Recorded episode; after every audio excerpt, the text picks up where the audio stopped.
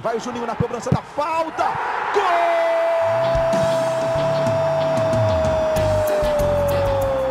Está entrando no ar o podcast. Sabe de quem? Do Vasco! Do Vascão da Gama, do Gigante da Colina. É o GE Vasco.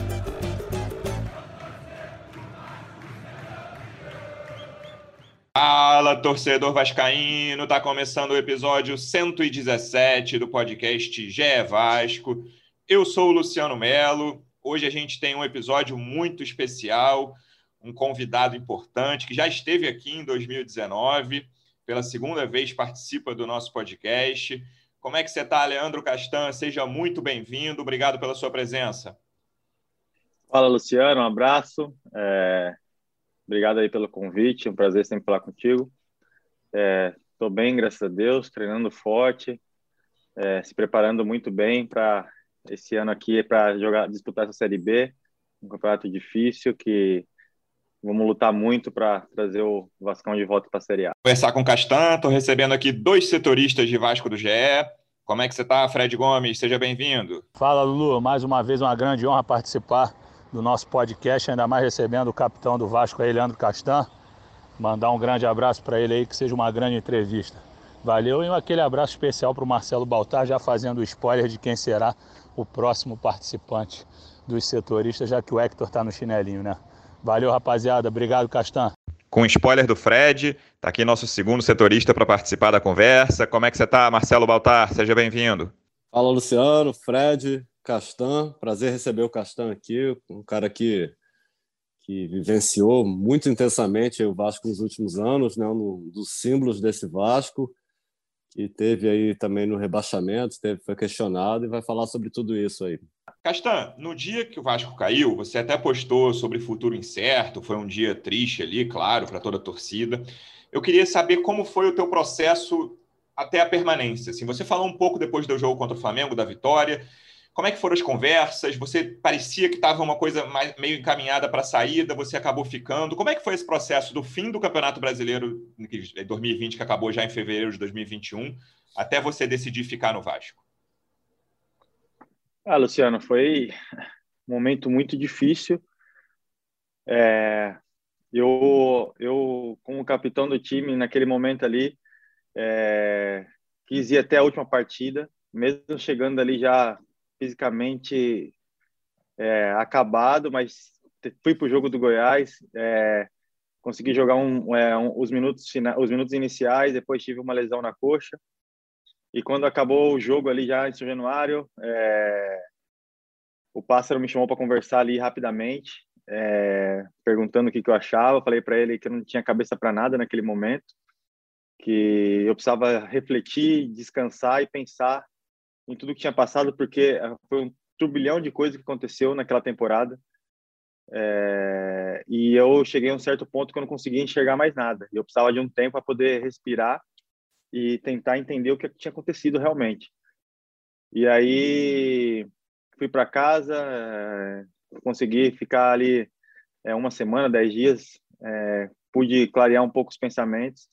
Depois voltei, é, começaram a aparecer algumas sondagens, chegaram algumas coisas de concreto que, é, na, minha, na minha visão e para minha carreira, achei que não era interessante. E quando o Pássaro chegou, fizeram a proposta para de redução de salário.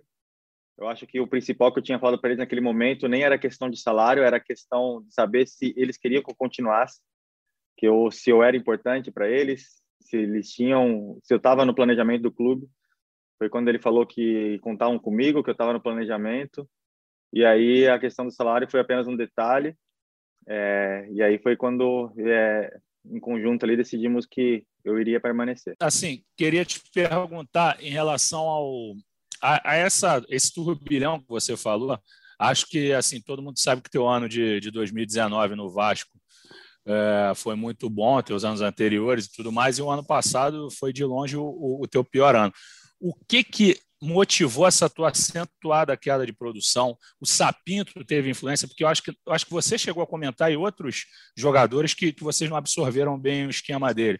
Você falou também que em alguns momentos, assim, quando você está para baixo, tem pessoas que querem te puxar mais para baixo ainda. Explica um pouquinho como é que foi esse processo da tua queda, já que você era um cara super confiável e talvez ao lado do Cano, em dado momento, você foi o jogador mais querido dessa torcida, depois o Cano chegou para dividir contigo e depois, no final do ano, acabou que essa relação se estremeceu um pouco. O que, que aconteceu para essa queda acentuada em 2020? Fala, Fred. É, abraço.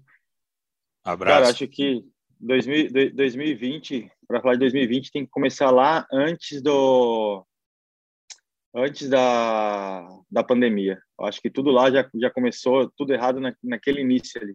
Quando a gente se representa, quando a gente tinha perdido o Vanderlei, que ele foi embora com os, os salários atrasados que nós estávamos, a gente se representa com meses e meses de, de salário atrasados.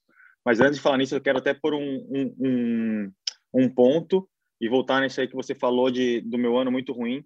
Eu acho que o principal culpado para o meu ano ser ruim sou eu mesmo. É, eu não coloco a culpa em ninguém. É, a primeira responsabilidade é minha.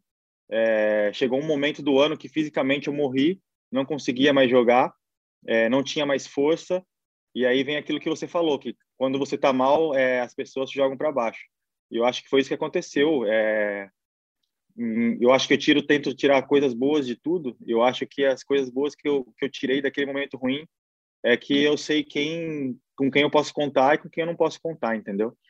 Porque até então é, é, era uma coisa assim estranha, mas realmente era unanimidade, né? É, e, e, hoje eu posso ver realmente as pessoas que gostam de mim, que gostam do meu trabalho. Eu tenho certeza que eu vou dar a volta por cima.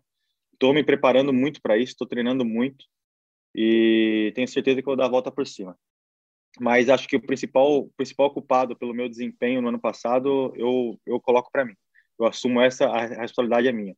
Então, quando a gente volta no início de 2020, é, com todos os salários atrasados, eu lembro que nós tivemos uma reunião com o Campelo, é, em fevereiro, março ali daquele ano, e eu falei bem claramente para ele, falei, oh, falei para ele, presidente, se a gente não mudar esse ano aqui, esse ano aqui vai dar ruim para gente, porque é, 2018 aconteceu isso, 2019 a gente teve tempo de escapar, conseguimos ainda chegar na Sul-Americana, mas quando a gente se representou ali em 2020, um monte de gente não querendo se representar, é, uma confusão danada, eu, eu senti que ia dar, ia dar problema. Aí acaba, aí, aí vem a pandemia, a gente sem treinador, a gente com meses e meses lá atrasado, eu, eu, eu particularmente tinha sete meses de imagem e quatro meses de carteira quando a gente vai para a pandemia.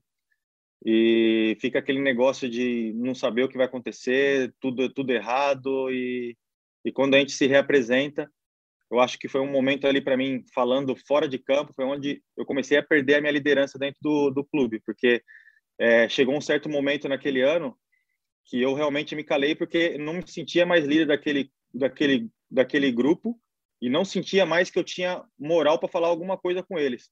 Porque eu lembro que quando a gente volta, a gente se representa, a gente é marcada a representação.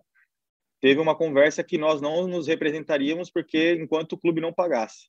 E foi um momento ali que eu comprei a briga da diretoria, que eu falei para eles que se eles não quisessem se representar, eu não seria mais o capitão do time, porque é, eu acho que mesmo a diretoria estando errado, a gente tinha que voltar e tinha que treinar. E ali, naquele momento, todo o grupo comprou a briga comigo e falou: não, Castelo, a gente vai voltar então por você, não sei o quê, e volta.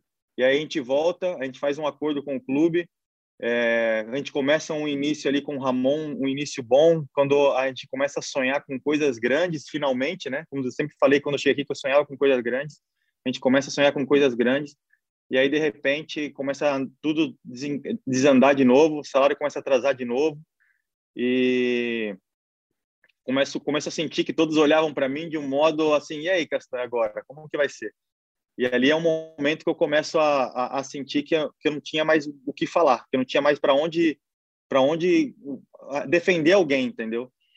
Tanto que quando acabou o mandato do, do Campelo, eu até mandei uma mensagem para ele, falei para ele que apesar de tudo que aconteceu, é um cara que eu respeito muito, mas naquele momento ali, é, realmente, quando começa a atrasar o salário de novo depois, depois daquele acordo que nós tínhamos feito, foi um momento ali que começa tudo a andar de, de mal a pior.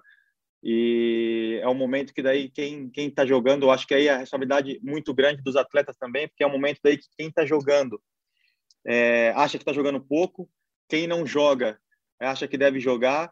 E, e quem está se, se, aparecendo, quem não está, fica com ciúmes, então começa a ter uma coisa dentro do grupo que é insustentável. E chegou um certo momento que eu via que é, o buraco era, era muito fundo.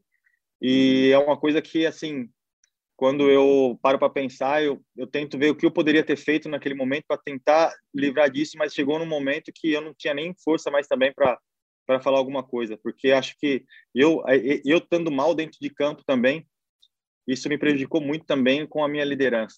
Então, como eu falei, é, foi um turbilhão de coisas ruins que aconteceram e chegou um momento que eu estava ali e, e, às vezes olhava e me sentia sozinha, não, não via ninguém para me defender ou para me ajudar naquele momento. Então, foi, acho que, tentando resumir o que aconteceu, porque aconteceram muitas outras coisas, que é claro que eu, eu sou um cara que, sabe, as pessoas podem falar o que quiserem de mim, que eu sou eu sou eu sou ruim, que eu sou isso, que eu sou aquilo. Eu, graças a Deus, eu tenho 16 anos de, de profissão. Não foi a minha primeira temporada ano passado e nem foi a última. Então, assim, foi um ano muito difícil, mas a coisa que eu mais zelo na minha carreira é o meu caráter. Eu acho que isso ninguém pode tocar. Eu, quando eu depois de tudo isso que aconteceu, eu hoje eu deito no travesseiro e consigo dormir tranquilo, porque eu sei que eu dei o meu melhor é, tentei ser leal com todos e acho que eu consegui. É, nunca fui traíra com ninguém, nunca quis derrubar ninguém. É, é, claro que em certos momentos teve, tiveram algumas desavenças, mas eu acho que o meu respeito e foi, foi, foi com todos, mesmo não concordando com muitas coisas, acho que eu sempre procurei respeitar todos.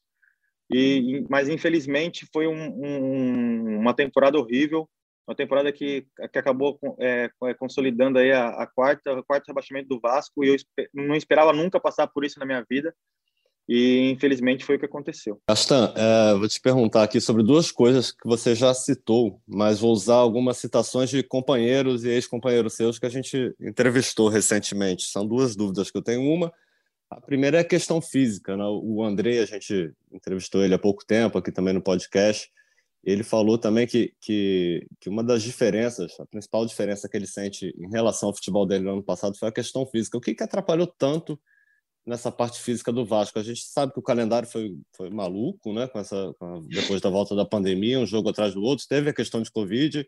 Você sentiu alguma coisa em relação ao Covid? Foi a preparação física não estava ideal? E já aproveitando, vou emendar outra aqui, que é a citação do, do Felipe Bastos. Você falou que foi um turbilhão de coisas que o Felipe que é muito seu amigo, né? Que é, um, que é um turbilhão de coisas, que o Vasco estava uma bagunça, tá? Ele falou que o Vasco estava parecendo, para alguns jogadores, estava parecendo a Disneylândia, né? Porque não, não tinha cobrança da torcida, cada um jogava pensando em si. Você sentiu isso né, nesse elenco?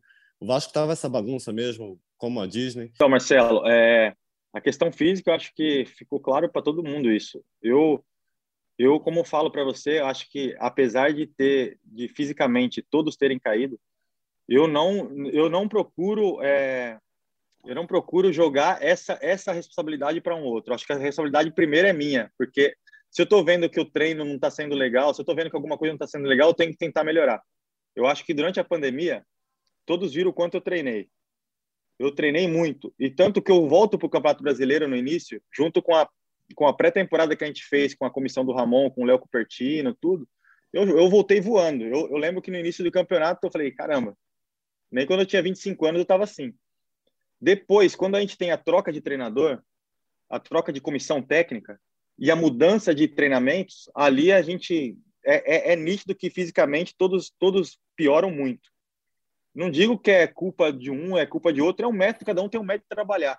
E eu acho que, sendo essa troca no meio de um campeonato brasileiro, como foi, e uma mudança drástica de treinamento, eu acho que prejudicou muito a gente. Eu, no meu caso, é, logo quando o Ramon vai embora, no último jogo dele contra o Bahia, tem uma torção no tornozelo muito séria.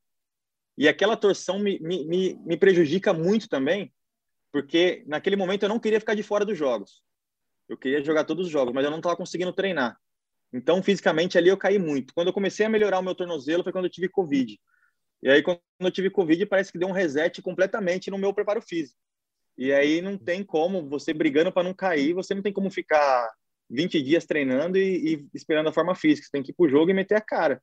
E foi o que aconteceu. E aí, fisicamente, realmente, eu estava tava, tava muito mal. E, e, e, isso acaba psicologicamente te afetando também, porque você não consegue mais roubar uma bola, você não consegue mais antecipar o atacante. E para quem me conhece, sabe o jeito que eu jogo, é, é esse é o meu jeito de jogar. Então, uhum. para mim foi psicologicamente também foi muito difícil de não estar tá conseguindo desempenhar o meu futebol, entendeu? Mas como eu falei, eu acho que todos têm que assumir a responsabilidade. Não adianta chegar e falar, ah, foi culpa daquele, culpa do outro. E sobre o que o Felipe falou, eu eu, eu, eu vi a entrevista dele também. E eu sei que o Felipe também saiu muito chateado porque é um, é um clube que ele, ele ama tanto, é um cara que tem uma história bonita dentro do clube, foi campeão da Copa do Brasil. E eu acho que o que ele quis dizer ali naquele, naquele momento é que realmente chegou um momento que a gente estava sem comando, que todo mundo estava jogando para si mesmo. Isso aí, concordo com ele nisso. É, concordo, foi o que eu falei também que chegou, que a nossa, eu acho que a gente, assim, se fosse escolher uma frase, a gente, a gente perdeu para nós mesmos. Porque quando a gente começou o campeonato, você vê se nosso time correndo, como o nosso time jogava, a gente jogava um pelo outro. E aí aquele negócio que eu, que eu, que eu cheguei a falar que quando começa daí, atrasa salário de novo, atrasa isso para cá, começa um dar mais entrevista que o outro, começa um aparecer mais que o outro, aí começou a rolar começou a rolar assim um pouco de ciúme um do outro, começou a ter esse, esse tipo de problema dentro do grupo, que não era escancarado de, de, de briga, ou não, não teve isso. Mas você percebia dentro de campo que as coisas eram diferentes. Aí, aí que acontecia? Aí quando um começava a jogar e saía, reclamava porque estava jogando pouco. Quem estava de fora reclamava porque não jogava. Então, foi uma coisa que a gente perdeu eh, para nós mesmos. A gente perdeu o nosso grupo. A gente perdeu o nosso grupo, a gente não conseguiu mais reagir. E aí, quando teve a mudança de, de treinador também, aí foi, assim, foi ladeira abaixo, porque nós não conseguimos reagir na competição. E o Ramon, que era um cara que, que conhecia o grupo, eu acho que se ele tivesse tido um pouco mais de respaldo, acho que ele poderia ter, ter revertido essa situação de ter perdido o vestiário, que uhum. é o que, uhum. que falam, né?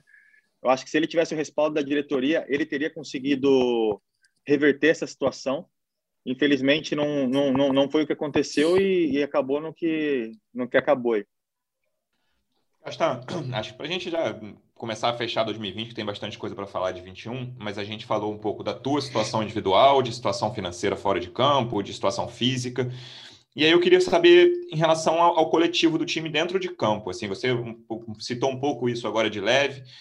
Os dois últimos treinadores né, do, do, campeonato são caras muito diferentes um do outro. Né? É difícil pensar em duas pessoas mais diferentes que Sapinto e Luxemburgo. E o Luxemburgo tinha funcionado bem em 2019. Por que, que você acha que nenhum dos dois conseguiu dar. Foram, foram passagens diferentes, não dá para comparar os dois. Mas por que, que você acha que não funcionou com o Sapinto? Então dá para fazer até duas respostas diferentes, já que eles são tão diferentes. Por que, que você acha que não funcionou com o Sapinto e por que, que você acha que não funcionou com o Luxemburgo em 2021, já que ele assumiu ali no, no Réveillon? Uhum. Então, com, com, com o Sapinto, acho que é, ele não conhecia, ele chegou e não conhecia o nosso elenco e não conhecia o futebol brasileiro. Eu acho que essa foi a maior dificuldade dele. Eu acho que ele tinha uma visão de, do clube, uma visão do campeonato de um jeito, e quando ele chegou, ele viu que era totalmente diferente. Então, acho que essa foi a grande dificuldade dele. Nem vou entrar em questão tática, técnica, porque eu acho que eu não estudei para isso, então eu não posso chegar e falar da, de tática, que isso, que aquilo. Eu posso falar o que eu senti é, vivenciando treinamento, é, jogos. É, eu vi que ele não conhecia muito o nosso elenco, era um elenco muito jovem. E ele chegou no momento que era um jogo atrás do outro, não teve muito tempo, às vezes, de treinar. Não lembro se teve semana aberta, talvez ter tido umas duas, três semanas é. cheias, mas enfim. Eu acho que a maior dificuldade dele foi essa. Mas existia e... uma questão de relacionamento também? Tô uma pergunta mesmo. Cara, é, é assim, você, você, você, você, eu falar que não teve problema de relacionamento é até estranho, né? Falar, pô, cara, o time foi muito mal. Mas o pior é que não teve problema de relacionamento mesmo. Eu pensando assim agora, o relacionamento do no, no clube não era não era ruim. Só que dentro de campo as coisas não estavam fluindo, sabe? Dentro de campo é, sempre houve um respeito da parte dos atletas. Se você fala assim, teve algum ato de disciplina de algum jogador com ele? Não teve, tirando aquela parte onde ele teve a discussão com o Felipe, que o Felipe foi foi, foi aquele desentendimento. O resto não teve assim um, alguma coisa que ah ele fez isso, fez aquilo. É, acho que realmente foi uma coisa que não deu liga não deu liga, é, ele não conhecia o nosso grupo, essa é a, é a grande verdade, e eu falei isso para ele, eu falei isso para ele, então, eu estou falando isso tranquilamente, porque eu falei isso para ele na cara dele mesmo, falei para ele, pessoal, o problema, o maior culpado para mim não é você, porque você não conhece nosso grupo, você não sabe como um joga, como o outro joga, como eu jogo, tanto que ele chegou no momento que eu estava com meu tornozelo todo ferrado, não consegui, não estava conseguindo jogar bem e coincidiu também com a, a minha parte física ter caído muito. Então, é, acho que essa foi a principal dificuldade dele. E a questão do Vanderlei, o Vanderlei era um cara que conhecia quase todo todo mundo ali. Eu acho que quando ele chega, você vê que os primeiros jogos foram muito bons nossos. Que dá, dá, dá aquela esperança de que a gente vai conseguir escapar e talvez até chegar numa Sul-Americana. Só que, infelizmente, passando o tempo ali, eu acho que é, depois daquele jogo do, do Curitiba vem aquela pressão psicológica de novo, que nosso time estava abalado. É, e a questão física também, que para mim eu acho que no futebol a parte física é fundamental. É, eu acho que faltou perna para gente, a gente poder fazer aquilo que o, que o Vanderlei determinava. É, o Melo, junto com, com o Daniel Félix, que continua hoje lá com a gente, eles deram aquela, aquela injeção na, na física no começo, mas a gente estava muito mal, a gente estava muito mal. E aí não deu para a gente conseguir, não deu para a gente sustentar. Teve alguns ápices, como aquele jogo do Atlético Mineiro, que a gente mostrou que poderia sair, mas infelizmente a gente não conseguiu. Castan, agora é, querendo falar assim, já que a gente falou bastante de 2020, agora eu queria falar um pouquinho de 2021. Você falou da redução que você aceitou. É obviamente que a gente não vai falar em cifra, em valor absoluto, que a gente respeita jogador e é uma sacanagem essa exposição. Mas eu queria saber contigo assim, como funcionou essa redução assim? Porque você acaba estendendo teu contrato, você perde mais ou menos percentualmente quanto agora? Como é que dá para explicar essa redução sem se expor para a torcida nesse teu novo contrato feito com o Vasco agora em 2021? Fala, Fred. É, primeiro, eu não estendi meu contrato, tá? Meu contrato continua até 2022. Então não teve extensão de contrato. Porque senão eu vou jogar até 45 anos para receber tudo que o Vasco me deve. Não, é verdade. Então, então não teve, não teve, não teve redução, não teve a, a extensão do contrato. Extensão.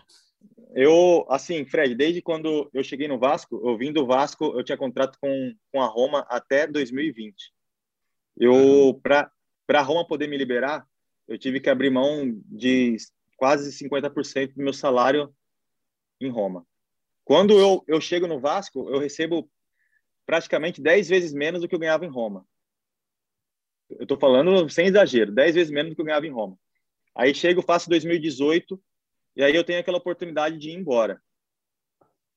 Quando, quando o Carilli chega no Corinthians, o Carilli fala com meu pai e fala do desejo de, de poder voltar para o Corinthians. Foi na virada aí, de 18 para 19, né, Castan? Exatamente, exatamente. Aí chega, aí isso o Corinthians já me oferecendo um, um contrato muito maior do que eu ganhava aqui. Aí a, é a hora que meu pai, como meu empresário, e pensando também na, na, no lado financeiro, lembrando do que a gente tinha deixado para trás lá em Roma, chega no, no, no presidente e pede para e pede para negociar porque a gente estava recuperar aquele dinheiro.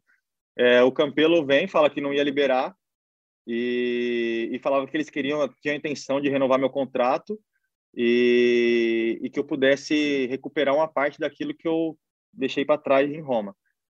Então, assim, quando vem essa, essa minha renovação de contrato, porque quando eu fiz essa renovação de contrato lá em 2019, todo mundo deu, porra, estamos tranquilo, não sei o quê, tem um zagueiro até 2022, não sei o quê. Então, só para deixar claro que não forcei ninguém a fazer é, esse meu contrato. É, ao contrário, chegou quando, quando eu cheguei no clube, eu vi a situação do clube em 2018, eu tomei aquele susto, aquele choque, que eu não imaginava que era, desse, era do jeito que eu tinha pensado. E aí eu dou a possibilidade de poder seguir minha vida de um outro modo. Mas o Vasco quer continuar comigo, faz o meu contrato. Eu, eu para poder tentar igualar aquela oferta que eu tinha recebido, me deram esses anos a mais. Então, eu fiquei muito feliz de continuar aqui porque era um, era um clube que, que, como eu já falei já várias outras vezes, que abriu as portas para mim, é um clube que, que, me fez voltar a me sentir importante. Então, tem toda essa gratidão que eu tenho muito, muito, muito dentro do meu coração mesmo com o Vasco. E, e aí, quando eu faço, quando eu faço o, o contrato, é, até 2022, naquele momento, era um contrato que na minha visão, era dentro daquilo que o Vasco podia me pagar. Então, nunca eu fiquei no Vasco é, pensando em ganhar dinheiro ou pensando em, em ficar rico jogando no Vasco. A minha intenção no Vasco é claro que eu tenho que receber porque eu sou profissional e eu sei que um dia eu vou receber isso. Eu trabalho para isso. Todo dia eu acordo de manhã, eu, eu trabalho, vou lá, me dedico o máximo porque eu sou profissional, eu tenho que receber. Mas nunca foi esse o principal. Eu acho que, que eu sempre quis jogar aqui no Vasco por tudo aquilo que eles me deram e porque eu, aquele, aquele sentimento que eu tenho dentro de mim de dar a volta por cima, eu vou continuar até o, o, último dia da minha vida, porque eu quero dar a volta por cima sempre, porque hoje eu posso dividir minha carreira em dois momentos. É, eu tenho a minha carreira até, até 2014 e tenho a minha carreira de 2014 em diante. Então, essa segunda parte da minha carreira, eu quero dar a volta por cima, eu quero terminar a minha carreira com chave de ouro. E agora, quando o Pássaro me chamou para conversar, eu falei para ele, falei, pássaro, meu, meu problema nunca foi a questão do salário, como eu falei para vocês. Se vocês acharem que eu devo continuar, que eu sou importante aqui, eu vou continuar. E aí acertaram a, a redução do meu salário, que eu já tinha reduzido lá em 2019 para continuar aqui, mas reduzi de novo pela metade daquele valor e, e vou continuar, que acho que eu nunca quero eu ser o problema para o clube. Se o clube atrasa o salário por causa de mim, eu acho que, que aí eu, eu, eu não ficaria tranquilo. Eu acho que desde quando eu cheguei no clube, lá em 2018, eu sempre, eu sempre recebi aquilo que o clube poderia me pagar. Mesmo o clube de 2018 a, até agora, final do ano passado, nunca ter me pagado em dia, eu acho que eu sempre tive um salário é, na, minha, na minha cabeça e no que eles me passavam, que era um salário que o clube poderia me pagar. Castanho, só me expressei mal. Na verdade, não era extensão do contrato. Eu que, que pensei, é, conjecturei errado aqui. Na verdade, foi estendida a dívida que eles têm contigo, né? Isso que foi esticado, né? Isso. né? Ah, perfeito. Isso. Isso. Isso é, agora eu tinha, eu tinha, agora quando acabou o ano, eu tinha dezembro, é, dezembro, décimo terceiro, janeiro, se eu não me engano, estava em atraso. Aí esse, esse isso que estava para trás a gente vai jogar para frente e começar. Aí pegou fevereiro quando o Salgado assumiu agora, fevereiro ou, ou março, não lembro agora, tem que tem que tem que olhar. Ele passa, passa uma régua e começa um, um, um novo um novo contrato, vamos dizer assim. É, Castan, você citou aí a, a quase ida para o Corinthians em 2019 e no sábado você entrando em campo contra o, contra o Madureira vai igualar né, esse número de, de jogos que você tem no Vasco com o número de jogos que você fez no Corinthians. Eu esqueci o número agora, você, você tem de cabeça? Não sei se é 211 jogos. 111, 111 que 111, ele vai fazer. 111, isso, me desculpa, confundi. E onde, onde você coloca o Vasco nessa, nessa prateleira aí na sua carreira? Né? Você tem uma passagem teve uma passagem muito vitoriosa no Corinthians, com títulos, depois jogou na Europa, na Roma, um, um clube grande na Itália. E onde você coloca o Vasco nessa prateleira? Porque, porque é um clube que, que você encontrou situações diferentes, né? mas que, que também se identificou muito. Então, Marcelo, é, o, o Vasco com certeza está entre, entre os clubes mais importantes da minha carreira. Acho que eu, eu, eu sou um cara que não tive muitos clubes na minha carreira eu sempre onde eu, eu, eu cheguei, eu sempre tive uma identificação com todo o clube que eu joguei. E sempre fiquei com pelo menos pelo menos uma temporada inteira eu fiquei em, no clube. E, e o Vasco com certeza é aquele clube que, que eu posso dizer que está dentro do meu coração. Acho que se eu fosse falar hoje, existem três times que sou identificado e que com certeza têm o meu respeito e que, e que eu posso falar que mora dentro do meu coração. E esses três, esses três clubes, um deles é o Vasco, com certeza, é, por tudo aquilo que aconteceu é, na minha vida pessoal, na minha saúde, por ter aberto as portas, por ter por aquele carinho que eu recebi desde o começo e pelo carinho que eu recebo até hoje, sabe? Eu costumo, a gente costuma ver, é, às vezes a gente olha só para as coisas ruins, mas é, como eu converso com a minha com a minha esposa às vezes, eu acho que mesmo passando por esse ano tão difícil que foi ano passado, é, os momentos, as mensagens de carinho são maiores do que as mensagens de para te jogar para baixo, porque eu acho que receber crítica é uma coisa, você recebe a crítica quando você merece, enfim, mas quando você recebe coisas que querem acabar com você, com o teu caráter, com essas coisas, acho que isso é jogar para baixo, que eu costumo dizer, né? Então acho que é, mesmo nos momentos mais difíceis, eu recebi muito apoio da torcida, então, com certeza, eu posso dizer que o Vasco é um desses três times que mora no meu coração. Castan, então vamos gente já falou dos momentos difíceis, agora a gente falou do, do momento legal, que é o teu carinho pelo Vasco, agora vamos falar de outro momento legal. Esse ano vocês interromperam o jejum contra o Flamengo, que é uma coisa que a torcida faz muita questão, e foi uma vitória super importante. É, queria saber qual foi tua sensação e só te perguntar uma cena engraçada, assim, quem diz, porque o, o time com a vitória construída, 3 a 0 Aí o Vitinho faz aquele gol, você fica, eu não vou poder falar a palavra que você ficou. Mas a, a tua imagem, você dando esporro nos caras, você ficou revoltado com o gol do Vitinho. Como é que foi essa vitória e por que, que você ficou tão revoltado já que a vitória estava consolidada?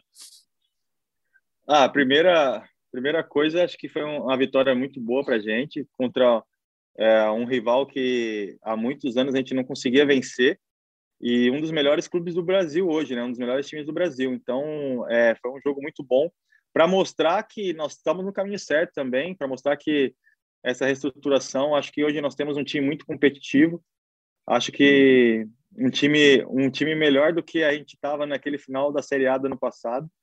Então, um, um time que que eu acho que sendo muito bem construído pelo Pássaro e, e, aquela minha revolta ali no final é porque, pô, cara, eu não aguento mais tomar gol, cara. Desde o ano passado, toda hora buscando a bola no fundo da rede, não aguento mais isso. E todo mundo que conhece a minha carreira, é, acompanhou minha carreira, não só lá no Corinthians, mas lá na Roma também, sabe que eu sempre participei de defesas que foram as menos vazadas.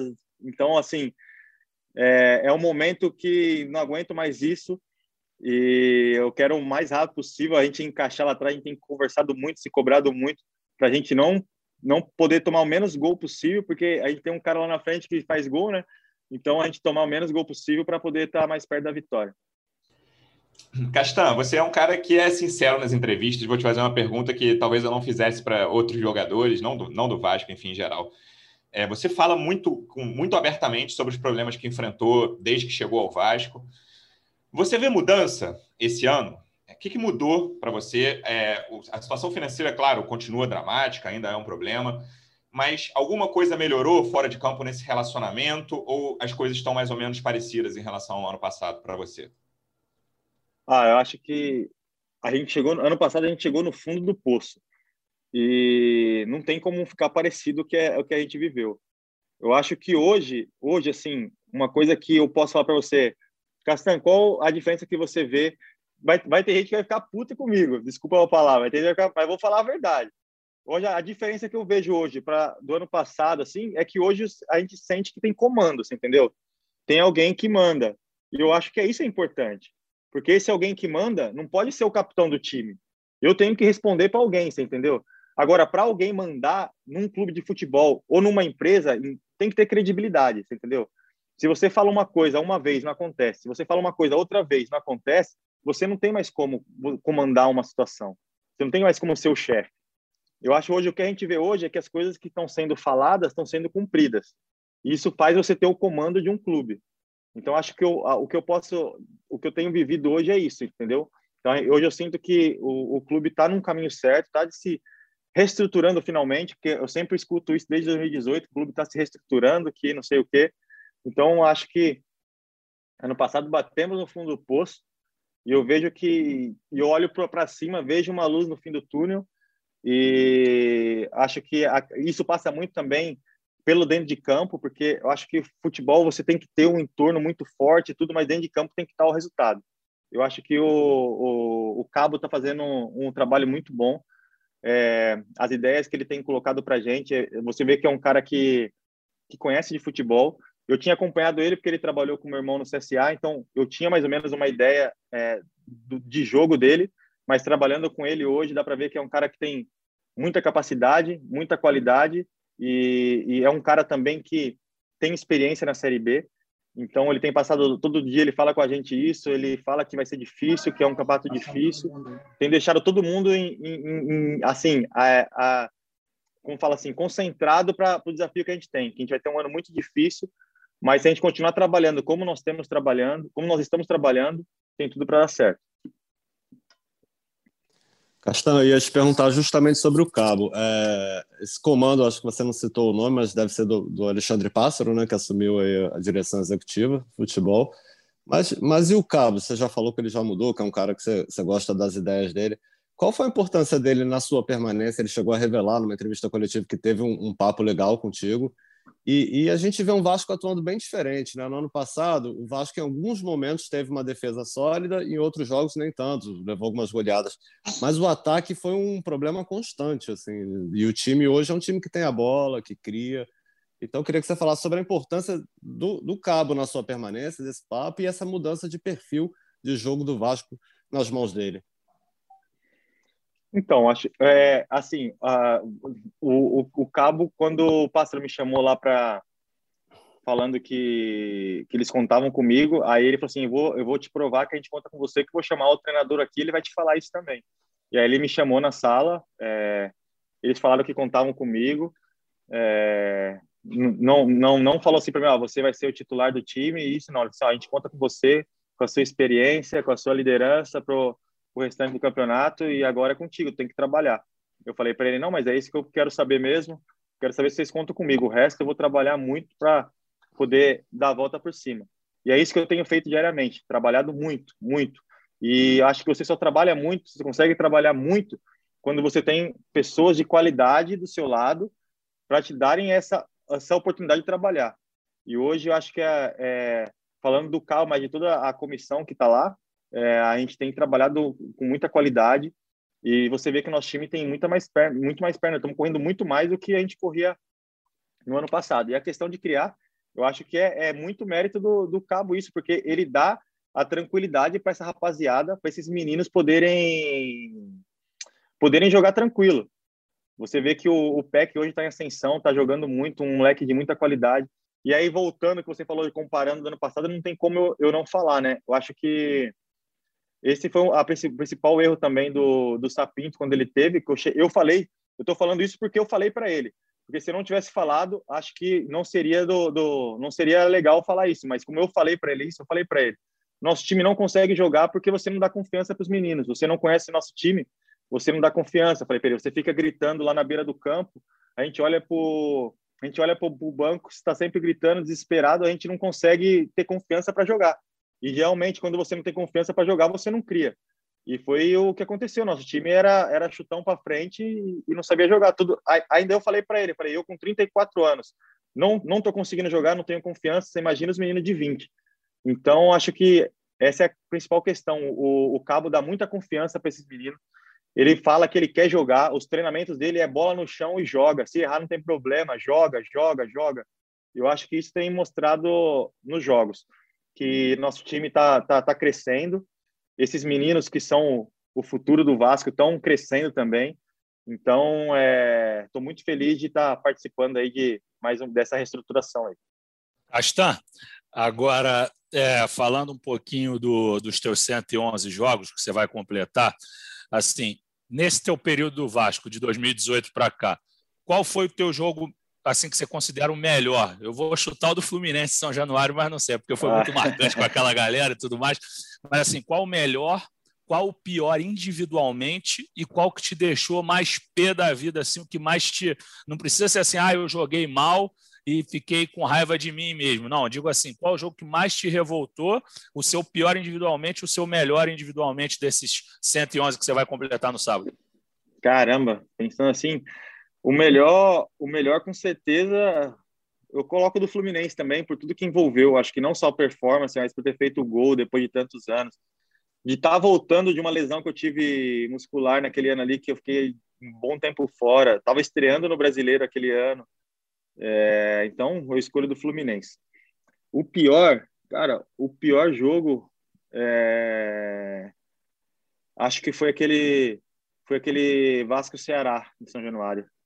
Acho que aquele jogo ali, quando eu cheguei em casa, cheguei muito mal. Acho que eu comecei a chegar, chegar a própria refletir em parar de jogar futebol, porque é, não conseguia, sabe? Você pensa e, não, e, o corpo não vai.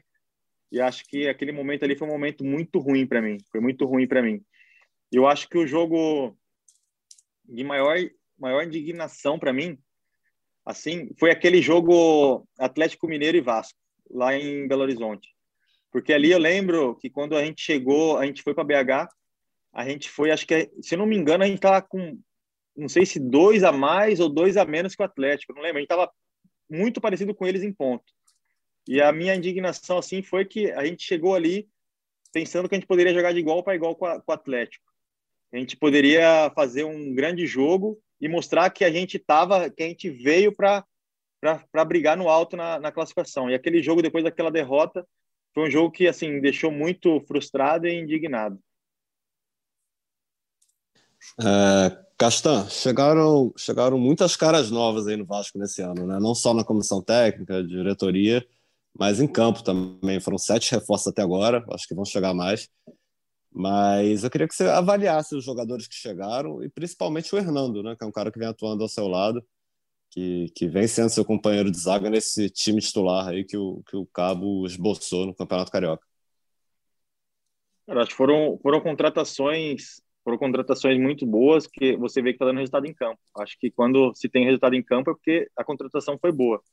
Acho que o perfil de jogador era um, era um perfil que de todos aqueles que estão jogadores que de muita qualidade e que estavam e que estão tentando dar a volta por cima também na carreira.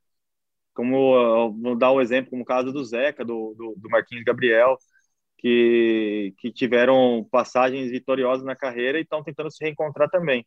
E chegaram com muita vontade é, mostrando é, uma personalidade muito grande. Parece que já estão há muito tempo no clube. Então, acho que foram contratações realmente muito boas.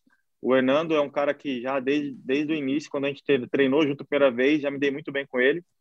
É um cara, o, o, o tipo, o perfil dele de, de zagueiro é, é um perfil que, que me completa muito bem, que é um cara que fala muito e às vezes assim só eu falando quando às vezes quando eu não estou conseguindo falar ou quando eu não estou bem eu preciso de um cara que fale para me concentrar também entendeu então, acho que o Hernando é um cara que sempre está falando, está orientando, é, é também um líder ali atrás. Então, me sinto muito bem jogando com ele. É, espero que, que, que, essa rapaziada que chegou aí possa ajudar muito nós, porque a gente precisa, a gente precisa de um elenco forte esse ano aqui para conseguir voltar para a Série A. Ah, e, e, sua temporada, Castan, como que você avalia? Já é bem diferente da temporada passada, que você classificou como ruim. Mas como que, que é essa temporada até agora? Que nota você se dá? Teve também um pênalti ali contra o Boa Vista, que foi, foi um, foi um pênalti que um resultado que acabou eliminando o Vasco, mas em geral você, você vem jogando bem, recuperando espaço. Que nota você se dá até o momento? Ah, não, não gosto de me dar nota. Eu acho que é, eu acho que eu me estrei contra o, o Macaé, depois joguei com o Fluminense. Joguei acho que quatro jogos no Carioca, quatro ou cinco jogos no Carioca, os dois da Copa do Brasil um da Copa do Brasil. Então, acho que eu tô, tô numa crescente muito boa, acho que fisicamente é, me sinto muito melhor. Teve aquele lance do Boa Vista lá que foi uma infelicidade para mim, porque a bola bate em mim, eu perco a, a bola de vista, começa a girar, não acho a bola. Quando eu olho para a bola, vou tirar a bola, o cara que joga na frente, eu acabo atingindo ele, que foi pênalti. Aí até pensei, caramba, de novo vai começar essa essa zica, meu Deus do céu. Mas eu tô me sentindo, tô me sentindo muito bem. Acho que isso me dá confiança para o futuro, porque acho que eu estou me sentindo de novo aquele Castan com força na perna, que, que joga, que antecipa, que dá carrinho, e acho que quando eu perder isso, eu não vou mais conseguir jogar. Então, acho que estou recuperando isso, graças a Deus, graças ao pessoal que está com a gente todo dia lá na academia, malhando muito. Então, acredito que eu tô, tô, tô fazendo um campeonato razoável. É, a gente precisa melhorar ainda essa, essa bola parada aí, que eu estamos treinando muito nisso. É, então, acho que com os ajustes que a gente está fazendo, tenho certeza que pode ser também um grande ano, não só para o Vasco, mas para mim também. Até, até porque também, até porque também, é, se for um ano bom para mim, vai ser um ano bom para o Vasco, porque acho que a primeira vez que eu joguei, primeiro ano que eu joguei mal, o time caiu, né? Então, acho que isso mostra que eu preciso estar bem também para estar ajudando meus companheiros, estar ajudando o clube. Castan, agora te perguntar assim, você falou no início sobre você ter perdido o senso de liderança. Você falou, não me sentia mais um líder, acho que diante do respaldo que você não tinha, porque você falou que tinham promessas que não estavam sendo cumpridas. Isso acredito que você falando do comando do futebol e estendendo a diretoria. O que que te fez voltar a se sentir um líder? Porque se os caras falaram, ó, oh, Castanha, a gente conta contigo por conta da tua liderança e experiência, ou seja, eles contavam com você para liderar essa rapaziada, até porque tem muita molecada e tem os novos jogadores. O que que te fez voltar a ter esse sentimento que você pode liderar essa garotada e os mais experientes também, porque não chegou só moleque, chegou jogador de 30 anos, chegou jogador de 28. O que que te fez recuperar esse senso de líder? Então, a, a, questão, a questão da liderança, eu acho que é uma coisa assim, é, não é imposta, sabe? Você, é, as coisas acontecem naturalmente. Eu acho que quando eu volto e começo a trabalhar, é, a, todo mundo começa a me olhar como eu estou trabalhando, é, começa a ver as minhas atitudes, começam a ver que é, eu não preciso mais ficar falando de salário, não preciso ficar mais me estressando com ah isso é acordo disso, é acordo daquilo eu acho que começa a voltar naturalmente. Hoje eu estou pensando só em jogar futebol, sabe? E isso é até, é até uma coisa que eu não quero me meter mais, Fred. Isso eu não quero me meter mais. Se algum dia chegar um caso disso, tá? Eu falo assim, ó, vamos todo mundo junto lá e vamos ver o que, que eles falam. Ó, o que, que você quer? Quer isso? Quer aquilo? Quer? Porque não, não, eu, eu, assim, de tudo a gente tem que tirar uma lição. E que eu aprendi ano passado é que eu não vou me meter mais nisso. Não vou, porque eu vi que no final, no final eu olhava, eu estava sozinho, você entendeu? E tudo aquilo que, que aconteceu depois, eu me senti sozinho realmente. Então, acho que a questão da liderança é, é, é aos poucos, você, com a sua atitude, com o seu exemplo, é, vai recuperando. E o principal é, o que eu aprendi é não, é não, é não, é não, não, não, não prometer nada daquilo que você não, não tem certeza, entendeu? Porque acho que eu, acabei comprando brigas e promessas que depois no fim não foram cumpridas e acabou que eu acabei sendo prejudicado. Castanho, ô Luciano, vai, desculpa, vai, só vai, uma saideira, prometo. que a gente já está chegando à reta final, Castanho. Eu queria só fazer mais uma. Assim, você é um líder é, não só no, na questão de pleitear as coisas, você falou que não quer mais se meter nisso, mas você também é um líder, um cara querido pelo grupo. Queria saber mais nas descontrações desse grupo, dessa galera nova que chegou, quem é que vocês pegam mais no pé, tem apelido desses caras, quem são mais engraçados, entrega essa rapaziada nova, ah. os antigos a gente já sabe quem é, entrega aí a galera aí. O pior, o pior é que tem um apelido de um cara novo, mas, pô, eu não vou falar, cara, não vou falar, não vou falar.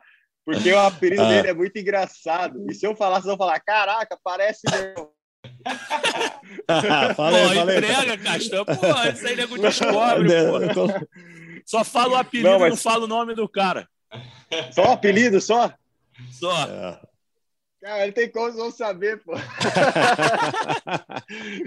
não, mas ó, porque assim, como os caras estão chegando, tem que conhecer Apesar que eu falei para ele, falei, ó, quando eu tiver uma entrevista, eu vou soltar teu apelido, que é muito bom teu apelido. Ah, mas não, não, não é momento ainda. Falou Deixa mais pra frente. Ó, no, no, nos bastidores do Vasco que tem aí, vocês vão pegando devagarzinho, vocês vão vendo, a gente vai. É. Não vou ser eu o cara que vou soltar o apelido dele. Ah, o torcida vai te cobrar na rede social, hein? Cadê? Quem é? Quem é o cara? Quem é o apelido? Melhor soltar logo. É. Castan, a gente está gravando aqui na quinta, não sei quando que o nosso ouvinte está escutando. E ontem, na quarta, o Vasco postou uma parada que eu até não, não lembro de ter visto, que os jogadores participaram de uma roda de discussão sobre racismo no CT. É, queria saber como é que foi essa conversa e como é que você vê esse movimento cada vez mais presente, não só no futebol brasileiro, no futebol mundial, contra o preconceito, não só dentro de campo, mas também nas arquibancadas, né, que era uma coisa muito presente, ainda é uma coisa muito presente. Como é que você, como é que foi esse papo e como é que você vê o assunto em geral? Então, o, o professor Luiz, né? Ele foi lá, ele ele contou a experiência dele, deu é, falou algumas coisas como a gente tem que se posicionar e tudo. E é muito triste, né? Ele, eu, não, eu não conhecia a história dele. É muito triste a gente é, a gente vê com tanta modernidade que tem hoje em dia, com todas as coisas que tem, é, terem situações desse tipo ainda. É, acredito que o, o, acho que isso é, é, é, um, é um grande erro da, da nossa população, não, não só aqui no Brasil, mas no mundo todo.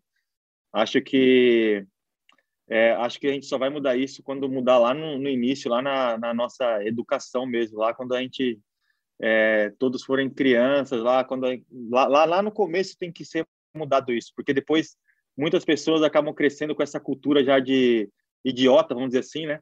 de achar que pela cor da pele um é melhor que o outro. Então, acho que é uma coisa muito triste que eu que eu tenho eu tenho muita vergonha de quem faz isso e eu acho que apoio é, toda a luta, toda a causa. Acho que gente, eu jogo num clube que é histórico por causa disso. É um clube que que por negros e operários, né, aquela música que tem. Então, acho que eu sinto muito orgulho de vestir a camisa do Vasco, principalmente por por essas por essas causas que o Vasco sempre luta e por quem sempre lutou.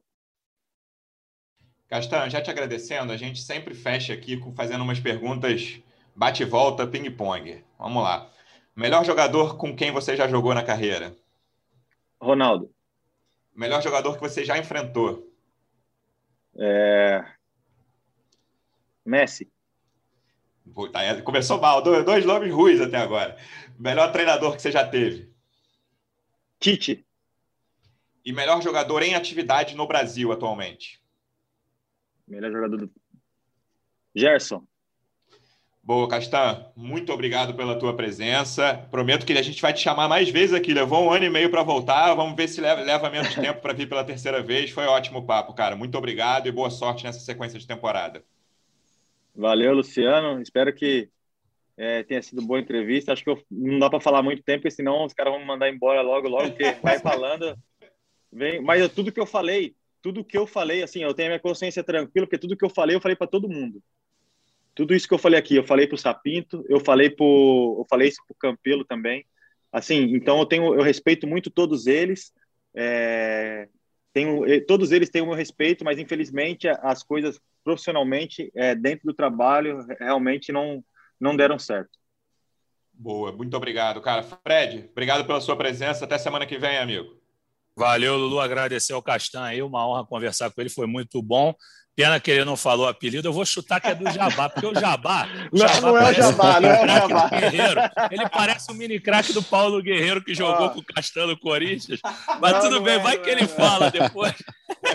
Ó, tem a Valeu, ver. Ó, vou, dar só uma, vou dar só uma dica só, tem a ver com o Big Brother. Só isso só que eu vou falar. Eita, agora. E, aí, aí, é com o Luciano. Luciano é. é. Alguém é o Arthur beleza, lá, vamos ver quem é, o crossfiteiro. Não, cara, deve ser o Gil, cara, deve ser o Gil parece alguém. Deve... Eu acho que é o Gil. Pela, pela risada a gente chama, do Castanho, a gente já matou que é o Gil. Só vamos descobrir quem é. Hein? Gil, do, Gil do Vigor da Colina. Vamos descobrir. Eu tô indignado. É o Morato? Morato? É o Morato, Não cara. sei, não sei, não sei. É assim. Vocês que estão falando aí, ó. Parece, parece um pouquinho. Mesmo, é, parece o cabelo um tá igualzinho. Baltar, eu tô indignado, Baltar. Obrigado pela sua presença. Até semana que vem, amigo. Valeu, eu não estou indignado, não. A entrevista foi muito boa. Castano não se esquivou de falar sobre nada, só sobre o apelido, mas eu acho que a gente matou aqui, descobrimos. Ah, não tá sei bom, de briga... nada, não sei de nada. Não falei tá nada. Bom, briga... Obrigado, Castanho. Uma, uma grande temporada para o Vasco, tá? que vocês consigam seus objetivos e, e volte aqui depois para falar sobre isso. Torcedor Vascaíno. Valeu. Torcedor Vascaíno, obrigado pela audiência. Até semana que vem. Um abraço. Thank you.